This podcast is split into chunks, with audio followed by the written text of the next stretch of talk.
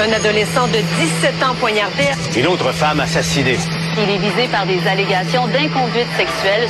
Les formations politiques s'arrachent le vote des familles. Comment faire fructifier votre argent sans risque? Savoir et comprendre les plus récentes nouvelles qui nous touchent. Tout savoir en 24 minutes. Avec Alexandre Morin-Villouellette et Mario Dumont. En manchette dans cet épisode, euh, Christian Dubé impose le baillon pour faire adopter sa réforme de la santé. Bilan de fin de session parlementaire à Québec, Québec solidaire, qui change de priorité. Ce ne sera plus l'environnement, mais bien le coût de la vie maintenant, l'objectif numéro un de la formation politique. Bambin retrouvé mort à l'Assomption. Son éducateur est arrêté pour homicide involontaire. Et le fils de Joe Biden, Hunter, inculpé pour fraude fiscale, mais aurait dépensé au-dessus d'un million de dollars en services sexuels. Tout savoir en 24 minutes. Tout savoir en 24 minutes. Bienvenue à Tout savoir en 24 minutes. Bonjour Mario. Hunter, ça veut dire chasseur, ça, en oui, français. exactement. Hunter, qui était à la chasse, euh, ouais, euh, ben, pas aux ça c'est clair. La, ouais. chasse, pas aux bonnes affaires, ouais, Voilà, et nous y reviendrons J'ai vu plus ce dossier-là dans le Daily Mail, c'est, ouais, c'est croustillant. Oui, allons-y avec nos nouvelles. Comment sont chez nous? Ben voilà, c'est croustillant, nous y reviendrons Mario, mais c'est croustillant aussi aujourd'hui, bien sûr, à l'Assemblée nationale. C'est jour de bilan parlementaire, c'est la fin de session, et ça répète Ouais. une session qui s'étire. Ouais, au moins, au moins jusqu'à demain, là. Au moins jusqu'à demain. la nuit, probablement une partie de la journée de samedi demain. Voilà, mais c'est somme toute la fin parlementaire et toutes sortes de, évidemment, de nouvelles jaillissent dans ces journées-là, parce qu'on est censé pouvoir adopter certains projets de loi, à moins qu'il y ait, justement, là, une période de prolongation, comme on le dirait au hockey, mais il n'y en aura pas pour ce qui est de la réforme de la santé de Christian Dubé, alors qu'on va faire adopter la vaste réforme sous baillon. Il y a à peu près, on dit, le 650 articles qui sont encore à l'étude, dont on n'a pas eu le temps de passer par-dessus, malgré les 238 heures quand même d'études en commission parlementaire qui ont été mises là-dessus. Donc, on va devoir siéger et en soirée, cette nuit, demain, pour être capable de faire l'adoption en accéléré sous baillon. Ça va créer tout ça, je le rappelle, Santé Québec, l'agence employeur unique dans le réseau euh, et les opérations quotidiennes aussi qui seront prises en charge par cet organisme-là. Ça a grogné, bien évidemment, dans les oppositions où on juge qu'on n'a pas eu le temps de tout étudier, que c'est un projet qui est tellement massif qu'il y a toutes sortes de problèmes qui étaient soulevés. C'est vrai qu'il y a eu toutes sortes d'amendements apportés là, par les, partis c'est- opposition. C'est vrai que c'est un des plus gros projets de l'histoire euh, du, du Parlement, de l'histoire du Québec. Il y avait eu quand même euh, un accord euh, hier, un accord entre le gouvernement, euh, le Parti libéral et Québec solidaire pour siéger la semaine prochaine pour se donner quelques journées de plus d'études du projet de loi. Mais ça prenait le consentement unanime, mais c'est le Parti québécois qui a refusé son consentement. Premier faux pas de Paul Saint-Pierre Ben, Plamondon? moi, je trouve que oui. En fait, euh, Paul Saint-Pierre s'est défendu en disant, ouais, mais là, tu sais, c'est un truc, c'est truqué, euh, parce que dans le fond, le baillon, euh, la semaine prochaine, tu sais, le, le deal, c'était, on fait trois, quatre journées de plus, ou trois journées de plus la semaine prochaine, mais il est adopté à la fin, là. Je veux dire, on l'adopte, là, tu comprends? C'était un peu un deal. C'était pour enlever le, lui veut pas que le gouvernement se- L'odieux, se- s'enlève l'odieux du baillon. voilà. Lui, veut pas que le gouvernement s'enlève l'odieux. Sauf que, jusque-là, il peut avoir l'air d'avoir raison, là, que c'est un truc. Mais il reste que trois journées entières, Alexandre, du matin au soir, t'étudies un projet de loi. Ça peut aider. dans Ben tous les oui, cas. on aurait étudié beaucoup mieux et beaucoup plus quand même. Les, c'est, on dit parce qu'il y en a quand même beaucoup. Il y a, il y a comme euh, c'est, un, projet de loi de 1000 quelques cents articles. là. Il en reste 400 Ouais, étudiés. 1200 au total. Ouais, là, il en resterait 400 étudiés à peu près. Donc, si on avait mis trois journées entières complètement là-dessus, à mon avis, ça aurait pu faire une différence. Et moi, je trouve que le Parti québécois paraît pas bien. Puis il reste que n'importe quand, en termes parlementaires, quand tous les partis veulent travailler plus, puis toi, tu dis non. Je veux dire, tu vas être accusé de pas, tu vas finir par être accusé de pas vouloir travailler. Donc ça, moi, j'ai pas trouvé que ça. En fait, je pense que le PQ est un peu piégé là-dedans. Euh, Ouais. c'est, c'est, c'est, c'est.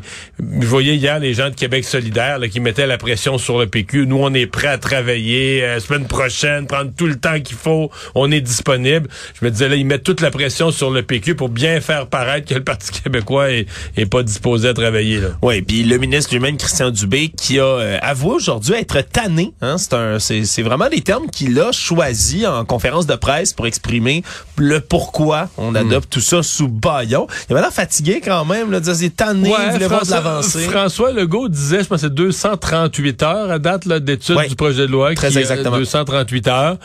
Sais, est-ce que c'est assez? Est-ce que c'est trop? Faut, faut quand même être honnête. Il n'y a pas eu de la part des oppositions, comme comme j'ai vu mille fois dans, dans le passé, il n'y a pas eu d'obstruction systématique. Donc, c'est pas un projet de loi avec lequel l'opposition est complètement contre, puis le bloc en faisant de la faute, de la, de la procédure juste pour tuer le temps. Là. Oui. Il y a eu quand même une étude sérieuse. Vincent Marissal, André Fortin, là, donc Vincent Marissal de Québec solidaire, André Fortin du Parti libéral, ont été euh, applaudis par tous, je pense incluant par Christian Dubé lui-même là, pour leur travail sérieux, tu sais leur. Mais il reste que euh, bon, euh, le projet de loi est toujours pas adopté, puis je comprends que Christian Dubé, à un moment donné, se dit il faut que ça aboutisse là. Et donc, dans les bilans parlementaires, mais c'est pas mal tous les partis qui se sont livrés à cet exercice-là. Commencé par François Legault lui-même, qui a réitéré qu'il voulait va bien?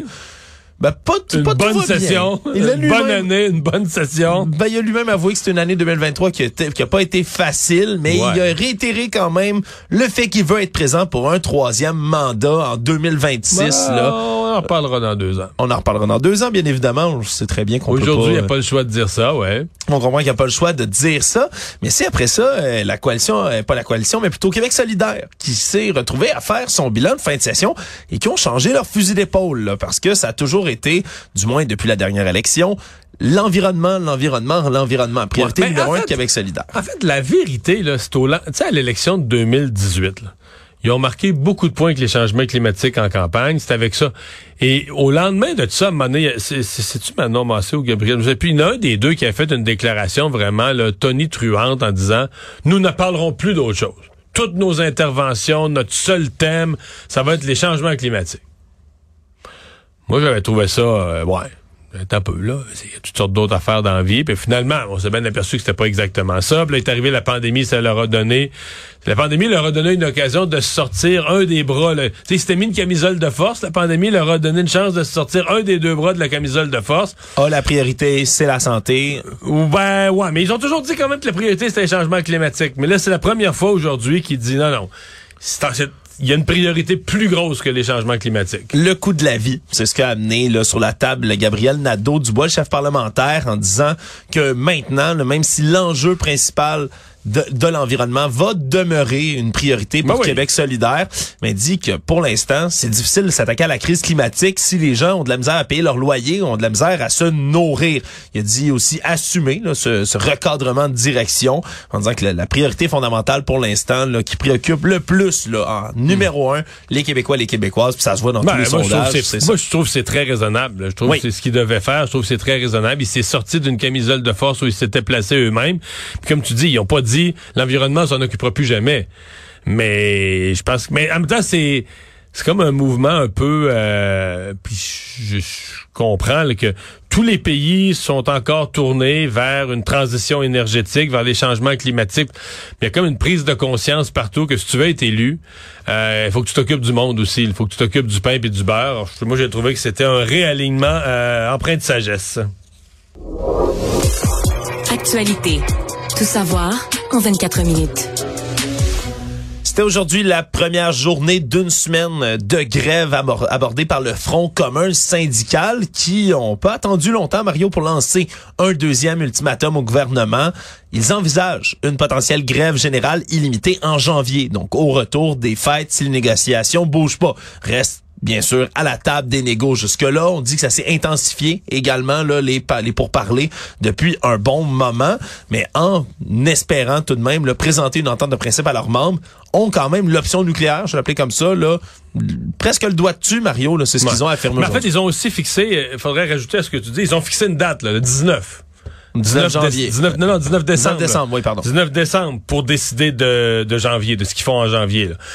Donc là, ça laisse 11 jours. Euh, je serais tenté de dire, on arrive, euh, il en reste pas mal juste 10. Là.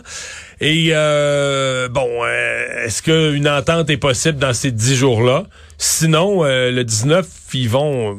Puis, j'ai posé la question ce matin à Éric Gingras de la CSQ, le président de la CSQ, qui est un des membres du Front commun. J'ai dit là, tu peux pas, euh, une, une grève générale illimitée en janvier, là, tu, tu vas-tu vraiment revenir, mettons, faire euh, deux jours de classe, trois jours de classe pour partir en grève? La logique, là, si vous votez la grève, c'est que vous allez la voter, qu'il n'y a pas de rentrée tout court. Je veux dire, Oui. euh, on- quand on vient, quand peu importe la date, je sais pas c'est quoi, le 3, 4, 5 euh, janvier, je sais pas quelle date est prévue, mais on rentre pas, tout simplement.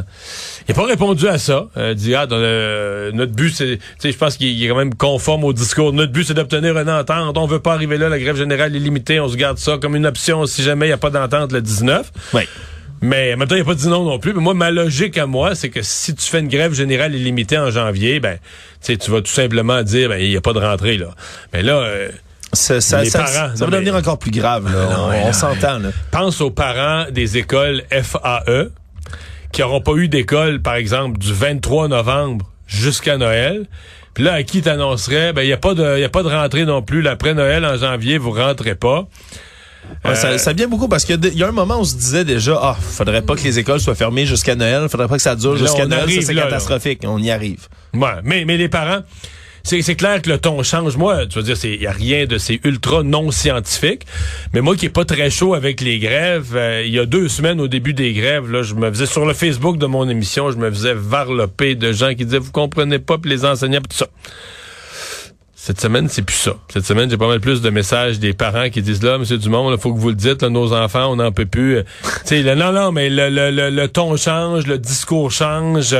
Donc, puis on n'est pas rendu à l'étape où les parents parlent publiquement parce qu'on comprend que les parents sont entre deux eaux, veulent pas déplaire, mais euh, le ton change. Et moi, j'ai vu. J'ai entendu, j'ai vu des parents désespérés quand on parle de l'hypothèse de pas de rentrée scolaire, en, rentrée de- à l'école en janvier après les fêtes. Là, j'en vois qui viennent comme non, non, là, ça se peut plus, faut que le gouvernement fasse quelque chose. Ouais, parce que là, ça chope encore sur les mêmes affaires. hein. Ouais, c'est ouais, toujours euh, les questions de salaire. Le gouvernement demande plus de flexibilité dans les conventions collectives. On veut là, toutes sortes de demandes autour de ça. La flexibilité qui, d'ailleurs, est venue même s'entremêler avec le, le projet de loi adopté sous Bayon, là, justement la réforme de la santé, de Santé Québec. Certaines de ces mesures-là qui se retrouvent là, entremêlées là-dedans.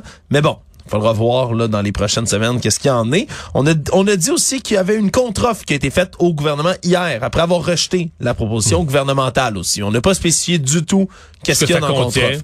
Ouais. Puis on n'a pas beaucoup Mais- entendu le gouvernement Mais là-dessus. en parallèle de tout ça, je sais pas si les gens ont entendu l'entrevue qui a été réalisée par Emmanuel Latraverse au bilan hier soir avec la présidente de la FIC, la Fédération euh, interprofessionnelle de la santé, là. Euh, dit que les infirmières, le fameux, tu sais, le gouvernement a réservé des montants. Tu sais, quand vous comprenez pas trop pourquoi euh, c'est 12,7, mais c'est 16,7, là, tu sais, les deux. Ouais, il y a- y a C'est parce que le, le surplus, le syndicat, que le syndicat compte pas. Le syndicat, il, cause- il compte 12,7 parce qu'ils disent l'ensemble, la totalité de nos salariés, là, nous, c'est ça qu'on est sûr qu'ils ont tous, c'est 12,7. Là que le gouvernement dit, oui, mais nous, là, il y en a certains de vos salariés qu'on leur donne des primes. Exemple, les infirmières qui vont travailler de fin de semaine, de nuit, des quarts de travail difficiles à combler, on leur donne plus. Mais là, la FIC dit, ouais, mais là, ce que vous leur donnez de plus, c'est pas ça, là. Ce qu'il faudrait de plus pour travailler la fin de semaine, la nuit, c'est 50% C'est un temps et demi. Ouais, Sach- sachant à quel point on utilise ce temps-là. Ben oui, et toutes puis- les fins de semaine, tous les soirs, j'ai même pas, même pas l'idée de la facture, de ce que ça coûtera au gouvernement, mais c'est certain que le gouvernement dira pas oui à ça, mais c'est juste que ça nous donne une idée. des demandes à ce point-ci. oui, ça nous donne une idée de l'atmosphère de la négociation. Les gens qui comprennent pas, ben, pourquoi ça se règle pas, pourquoi on les enferme pas dans une pièce pendant une nuit, puis le lendemain matin, ça sera réglé. C'est qu'il faut comprendre à quel point les partis, à ce moment-ci, sont loin, là. C'est ça qui est le, qui est le problème. On a du nouveau dans ce dossier d'un bambin retrouvé mort à l'Assomption, là, gravement blessé au départ mardi dans un service de garde de la municipalité et puis finalement qui est décédé malheureusement. Mais on annonce aujourd'hui l'arrestation de l'éducateur de 34 ans qui s'y était retrouvé sur place et qui était l'un des principaux suspects dans cette affaire, Tommy Carranza Ladri, qui était déjà suspecté et qui maintenant devrait être accusé, là, euh, voire faire face à des accusations d'homicide involontaire au palais de justice de Joliette demain, lui qui est déjà détenu en ce moment au poste de police. On se souviendra, là, c'est mardi, alors que dans ce, ce service de garde en milieu familial, le garçonnet se trouvait là, mais on dit qu'on l'aurait retrouvé là dans le sous-sol avec des blessures évidentes, notamment la tête, blessures assez suffisantes pour ben, le faire décéder quelques heures plus tard à l'hôpital. Donc c'est un dossier dans lequel on n'a pas beaucoup de nouvelles, Mario, mais Difficile à comprendre, qu'est-ce qui s'est passé. Mais il s'est passé quelque chose? Si l'enfant avait de multiples blessures, euh, c'est pas arrivé tout seul. là? Voilà, puis là après ça, on voit que c'est des accusations d'homicide involontaire qui sont là pour l'instant. Est-ce que l'éducateur aurait levé la main sur l'enfant? Est-ce qu'il y aurait eu de la négligence? au sous-sol, est-ce que ça pourrait être des blessures dans un escalier? Ouais, toutes les hypothèses sont sur la table. Mario, on n'en sait malheureusement pas plus pour l'instant. Clairement que demain, là, lors de sa comparution au palais de justice, on va avoir un peu plus de détails sur cette histoire, quand même, le sordide histoire qui a coûté la vie à un bambin. Tout savoir en 24 minutes. il y a pas qu'à l'Assemblée nationale qu'on essaie de terminer la session avant le congé des fêtes à, là, sur la colline à Ottawa, à la Chambre des communes. Mais c'est la même chose aussi, mais c'est encore plus un marathon que ce qui s'annonce au Salon Bleu, Mario, parce que depuis hier, les conservateurs ont décidé d'amener toutes sortes d'amendements, un projet de loi qu'essaie de faire adopter le gouvernement et qui se traduit... Et, ils ont aussi décidé sur les crédits budgétaires de faire des votes. Les crédits budgétaires, généralement, c'est voté en bloc. Tu l'opposition vote contre, mais on vote en bloc. Alors là, ils ont découpé euh, poste par poste les crédits budgétaires, le ministère par ministère. Donc, c'est plutôt d'être un vote en bloc, c'est 140 quelques votes. Oui, c'est ça rallonge un peu. Ça rallonge parce que parce que vote, comprenons-nous là, vote là, les gens qui sont qui ont déjà regardé comment ça se passe à l'Assemblée nationale ou à la Chambre des communes. Ah. C'est chacun des à la Chambre des communes sont 300, chacun des 300 députés doit se lever là. C'est comme comme moi je me levais à l'époque monsieur Dumont, Rivière-du-Loup, monsieur Intel, non non, madame Intel avec le nom du comté. Et là euh, j'imagine pas la job des c'est sûr qu'ils sont plusieurs mais des employés de la Chambre des communes qui doivent refaire le vote, puis les autres ils n'ont pas le choix, il faut que tu nommes un par un. Ben oui, puis c'est l'angle sur lequel d'ailleurs a sauté François Blanchet, hein, le chef du bloc québécois aujourd'hui, lui qui a dit, selon lui, là, sans avoir vraiment de détails ou de sources pour ça, il dit que ça pourrait dépasser le million de dollars de frais en heures supplémentaires au personnel justement de la coûter. chambre des communes, là, que ce soit, ben oui les pages, mais les interprètes, le- les agents du service de protection parlementaire qui doivent faire des heures supplémentaires comme ça. Mais évidemment, ça doit coûter un petit montant. Merci. Et ça continue. Puis tout ça. ben, Pourquoi mais c'est là que c'est plus corsé, Mario, parce qu'on veut euh, mettre de la pression sur le gouvernement de Justin Trudeau pour qu'il y ait des nouvelles exemptions à la taxe sur le carbone, comme ça a déjà été fait dans les derniers mois par Justin Trudeau pour les gens qui se chauffent au mazout, ce qui était une demande de beaucoup de gens, entre autres, dans les provinces de l'Atlantique. C'est ça, parce que ça chauffe plus à l'huile des provinces de l'Atlantique. Et là, les conservateurs veulent une exemption pour les fermiers, une exemption pour les Premières Nations et une exemption pour le chauffage au gaz naturel. Parce que dans l'Ouest canadien, ils chauffent pas au mazout, ils chauffent au gaz naturel. Ben, pas tout le monde. Il y a des, c'est comme partout, les, les maisons sont pas toutes pareilles, mais disons, le, le, nous autres, au Québec, on chauffe à l'électricité. C'est le Oui. chauffage de largement utilisé. Dans l'Atlantique, le chauffage de largement, largement utilisé, c'est le mazout. Et je fais une parenthèse pour dire que quand le gouvernement Trudeau a détaxé, a enlevé la taxe carbone sur le mazout, on s'entend qu'il a ouvert une brèche. La taxe carbone était comme uniforme, universelle partout. Oui, presque, du moins. 10 Ouais, ouais. des 12 provinces, puisque Colombie-Britannique et Québec On ont leur pas. propre système. C'est ça. Mais euh, était, était universelle. Sinon, ce que je veux dire, c'est que une fois que t'as une fois que t'as ouvert une brèche, c'est sûr que le conservateur allait rentrer dedans et dire bon ben si c'est bon le mazout, pourquoi pas les fermiers? Parce que l'argumentaire sur les fermiers, C'est le séchage du grain, je crois. mais c'est ça, le oui, mais, chauffage mais, mais l'argumentaire ultime, c'est le prix de la nourriture. C'est que si les fermes ne payaient pas la taxe carbone, ben les céréales coûteraient moins cher, euh, la nourriture donc des animaux coûterait moins cher pour la viande. euh, Donc c'est tout le L'effet domino là-dessus. L'effet domino dans la chaîne alimentaire et le prix de l'épicerie. Écoute, je sais pas dans la vraie vie est-ce que le prix de l'épicerie baisserait tant que ça, peut-être un peu. hein. Ouais, parce que la Banque du Canada dit que selon leurs projections, la taxe carbone, ça contribue à 0,1 de l'inflation annuellement. Ouais, mais peut-être plus sur la no- sur, sur l'ensemble de l'économie. Ouais. Mais c'est peut-être plus si tu prenais quelque chose de spécifique comme la nourriture, là, ça serait Ouais. peut-être un peu en haut là. Voilà, donc on a continué cette espèce de marathon-là, qui est d'ailleurs là, qui se poursuit encore. Là, on a droit à vraiment là, ces, ces, ces scénarios d'obstruction comme on voit souvent dans la politique parlementaire, ben, qui se continuent comme ça. Mais là, Poliev, là, il est parti. Lui, il veut que le gouvernement, il veut que Trudeau cède là-dessus. Il dit qu'à la limite, ils vont voter sans arrêt comme ça, jour et nuit jusqu'aux fêtes. Là. Ouais, il a dit qu'il voulait gâcher le Noël de Justin Trudeau, alors qu'évidemment, ben, ça a été dénoncé du côté du gouvernement comme une espèce de stratagème euh, politique qui vient mettre de l'obstruction dans tout ça. Bref, la chicane est pognée juste avant Noël, Mario. Ça, c'est jamais bon. Je reviens à Québec rapidement, Mario, parce qu'hier, on a félicité euh, le lieutenant-gouverneur sortant ici euh, au Québec pour sa discrétion. Il faut croire que le poste n'est pas plus aimé. Les députés de l'Assemblée nationale qui ont décidé de voter en bloc pour une motion lancée par Québec solidaire pour ben, dénoncer le fait que ce poste-là de lieutenant-gouverneur ben, appartient à une autre époque et devrait être relégué aux oubliettes. On se comprend que c'est pas le Québec directement qui a le, droit d'abolir un poste comme celui-là. Mais malgré tout, c'était euh, c'était une réaction, disons, là, universelle de la part des députés qui étaient sur place. Tout le monde a voté pour. Est-ce que ça serait temps de Mais, remettre je- ça là? mais ça, je suis surpris, les libéraux étaient pas pour l'abolition de la- du poste de lieutenant-gouverneur. Je, Ben- je me trompe-tu? Il me semble que les libéraux avaient toujours bloqué ce qu'elle a. Ouais, mais pas, pas, en le défendant, là, euh, tu sais, bec et ongle, mais en disant que c'est nos institutions. Notre ça, tradition. Mais là, ça se change pas comme ça. puis il y a eu une bon. mod- modification. Ça a l'air modification. Donc, Mais euh, c'est un bien triste accueil pour notre nouvel lieutenant-gouverneur autochtone. qui euh, vient tout juste d'être nommé Manon Janotte par Justin Trudeau hier. C'est vrai que c'est pas un bel accueil. Son entrée en poste, là. Économie. Les dirigeants du REM ont dû défendre aujourd'hui les capacités du réseau express métropolitain en période hivernale. Parce que lundi, quand ça a tombé de la neige, il y a eu quelques ratés sur l'ensemble du réseau. Du côté de Jean-Marc Arbeau, là, le PDG de CDPQ Infra, ben, semble-t-il, qu'en hiver, il y en a pas de problème, il y en Il y aura en a pas eu de ce problème. c'est drôle parce que euh, euh, genre 45 minutes avant leur conférence de presse, il y en a eu un Bon. qui est même pas dû à eux. Non, pour vrai, ils ont dû interrompre parce qu'il fallait que le pont Champlain fasse tomber la neige là, de, des estacades, de, de- des installations du pont Champlain. Je suppose que ça tombait en bas, puis il y aurait eu un danger là, pour le REM. Voilà. Fait qu'ils ont dû interrompre pour euh, le déneigement de structure du pont Champlain. Bon, mais ils disent qu'il y a des tests pour les conditions hivernales, ça a été réalisé, qu'il faut pas s'inquiéter de tout ça. Mais je sais pas malgré- pourquoi on s'inquiéterait du REM, ça marche très bien.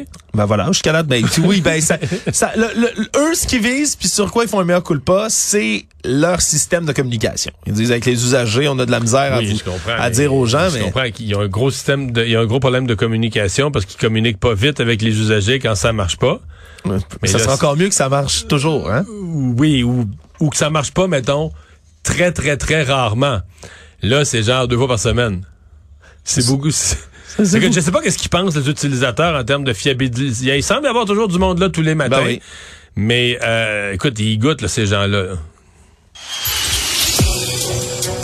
Le monde. Ben, revenons-y à cette nouvelle euh, croustillante, intrigante, euh, qui concerne non pas la famille Trump cette fois-ci dans les sagas judiciaires, mais la famille Biden. C'est le fils. Il y a toujours un fils, toujours le même fils là, qui fait l'actualité. hein. Ouais, disons qu'il y a, y, y moins de diversité que dans le clan Trump. Là, Là, tout est concentré sur Hunter Biden, le fils de Joe Biden, qui est visé maintenant là, pour une deuxième implica- implication là, depuis hier par la justice fédérale. Cette fois-ci, c'est fraude fiscale. là. Lui qui était déjà poursuivi pour détention illégale d'armes. Et là, autre que ça va alimenter la critique républicaine qui était déjà là, massive à son égard, ben c'est des accusations qui pourraient lui valoir quand même. Là, on parle de presque 17 ans de prison s'il est reconnu coupable de tous les chefs d'accusation, les neuf qui sont portés contre lui. Mais c'est surtout les chiffres là, qui ont été détaillés et par l'acte d'accusation et par divers médias qui se sont mis à le, dont, dont le Daily Mail là, qui s'est amusé, qui est un média un peu à potin, puis Ouais, c'est c'est un tabloïd britannique. Là. qui s'en est donné à cœur joie. ils s'en sont donnés à cœur joie, se sont penchés entre autres ben, sur les dépenses, puis des dépenses dans tous les cas là, peu importe le montant, absolument extravagantes du fils euh, Hunter Biden, alors que lui entre 2016 et 2019 était aux prises avec de son propre aveu des graves problèmes de consommation, entre autres d'alcool et de crack, quand même de la grosse drogue.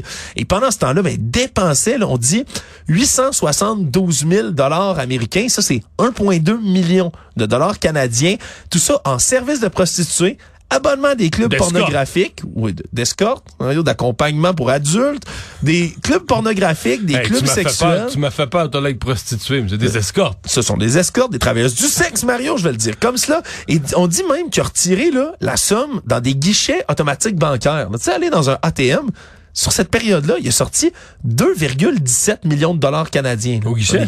au guichet. Calvas, j'y vais même plus, moi. Ben, moi non plus. Là, J'y vais deux quand ça- fois, j'y vais deux fois par année. À part quand je rentre dans un petit karaoké un peu miteux de Schlager Maisonneuve où je peux juste payer en comptant, ben j'ai peu, peu de fois je vais à l'ATM, mais hum, faut croire qu'en Deux millions? Yeah, ouais, c'est 1,6 million US, 2,1 millions canadiens guichet. au guichet. En argent, c'est de l'argent. Voyons donc. D'ATM. Puis un endroit habituellement où on lance des billets Mario là, selon la culture populaire. Mais c'est les clubs justement de danseuses et autres endroits comme ceux-là où ça aurait pu être dépensé. Puis là, ben c'est des sommes faramineuses là pour. Mais sur ben, les sites porno, sur Internet. Ouais, et puis là, on parle de 683 000 dollars pour plusieurs femmes, ça c'est pas nommé, 400 000 dollars pour des vêtements et accessoires, euh, Ouais, là- accessoires, hein? ouais, puis des, des voitures de luxe, luxe, des vêtements de luxe, la consommation de drogue aussi qui embarque dans tout cet argent-là. On comprend que, que si tu veux t'acheter de la drogue, habituellement, c'est mieux de retirer comptant. Aussi, on pourrait peut-être le rentrer dans ses dépenses faites au guichet automatique. Bref, ça va continuer à alimenter la machine à rumeurs. Déjà que les Mais le- républicains... mais le Daily Mail a des photos avec des escortes. Oui. Daily Mail avait l'air bien documenté. Je sais pas où c'est qu'ils ont trouvé ça pour une fois, mais euh, oui, c'était c'est c'est c'est des belles photos, ça le met ça le met dans l'embarras, disons. Ouais, sur une des photos, il est assez bien posé, mais malgré tout, elle pas son avantage. C'est sûr que euh, les, les grandes les grandes familles là, politiques américaines en ce moment Mario, c'est pas euh, c'est pas tout rose tout ce qu'on voit. Résumer l'actualité en 24 minutes, c'est mission accomplie.